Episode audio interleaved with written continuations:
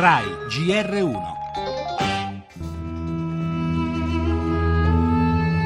La violenza è la negazione di ogni autentica religiosità. Oggi, come probabilmente mai prima, il nostro compito è quello di pregare gli uni per gli altri, domandando a Dio il dono della pace.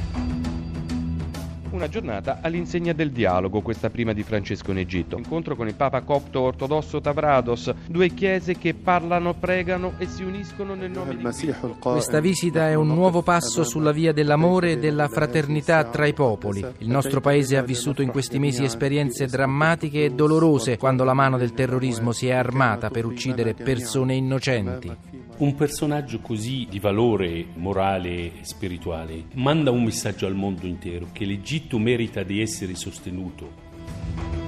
Tra i momenti chiave l'abbraccio tra Bergoglio e il grande imam Al-Tayeb. È stato un passo direi storico. Speriamo che oggi diventi una nuova alleanza tra credenti musulmani e cristiani che credono in un mondo che si basi sulla dignità dell'essere umano nonostante ogni sua diversità.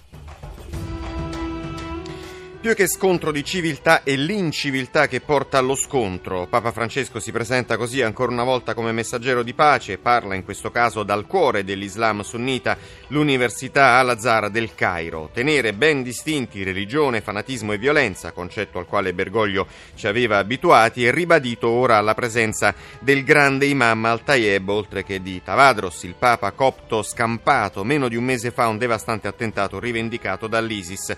Tanti significati di questa visita pastorale che proseguirà oggi li abbiamo analizzati con la teologa musulmana Sharzad Usman e ancora prima con il patriarca Sidrak. Indiscutibile il valore religioso, da non sottovalutare il messaggio anche civile balzato in primo piano nell'incontro con il presidente Al-Sisi, al quale Francesco ha ricordato il tema dei diritti umani, implicito ma pur sempre prezioso il riferimento al caso Regeni.